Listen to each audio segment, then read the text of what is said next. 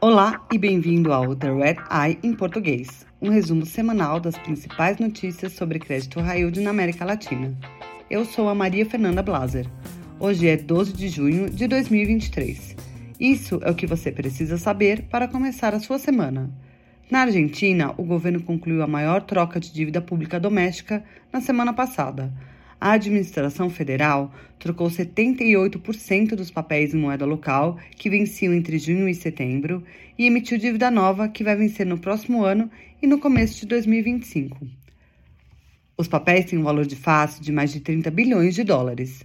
A petroleira estatal o YPF emitiu 125 milhões de dólares em bônus domésticos que vão vencer em três anos.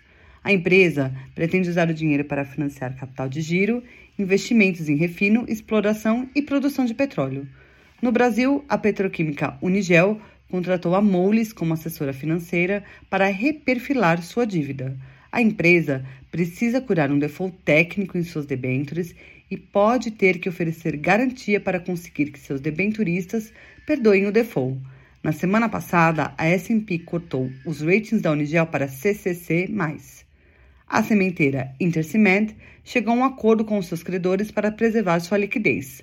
Os debenturistas aceitaram adiar o pagamento de juros e principal da dívida doméstica. Os bondholders da companhia escolheram o escritório para desmatar para representá-los na esperada reestruturação de dívida da empresa. A mineradora Vale emitiu 1 bilhão e meio de dólares em bônus, vencendo em 10 anos a uma taxa de 6,2%. A empresa vai usar o dinheiro para financiar uma oferta de compra de dívida e para outros usos corporativos. A empresa de call center Atento está em conversas com um grupo de credores para levantar mais capital. A empresa pretende usar o dinheiro para financiar as suas operações, para crescimento e melhorar os custos. No México, a financeira Unifin quer apresentar uma proposta de reestruturação para seus credores em meados de julho e implementá-la em agosto. A empresa espera encerrar a reestruturação no fim do mesmo mês. A Unifin está em busca de financiamento com seus credores, bancos de desenvolvimento e investidores terceiros para finalizar o processo de reestruturação. Na Colômbia, a petroleira estatal Ecopetrol ganhou uma arbitragem contra o fornecedor Chicago Bridge Iron pela expansão da refinaria Reficar em Cartagena a Câmara Internacional de Comércio decidiu que o fornecedor devia reficar mais de um bilhão de dólares e oito anos de juros. Obrigada por ouvir The Red Eye em português.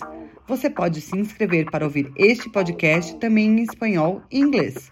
Para mais notícias exclusivas sobre o mercado de dívida emergente, acesse nosso site www.re2dintelligence.com. Até a próxima!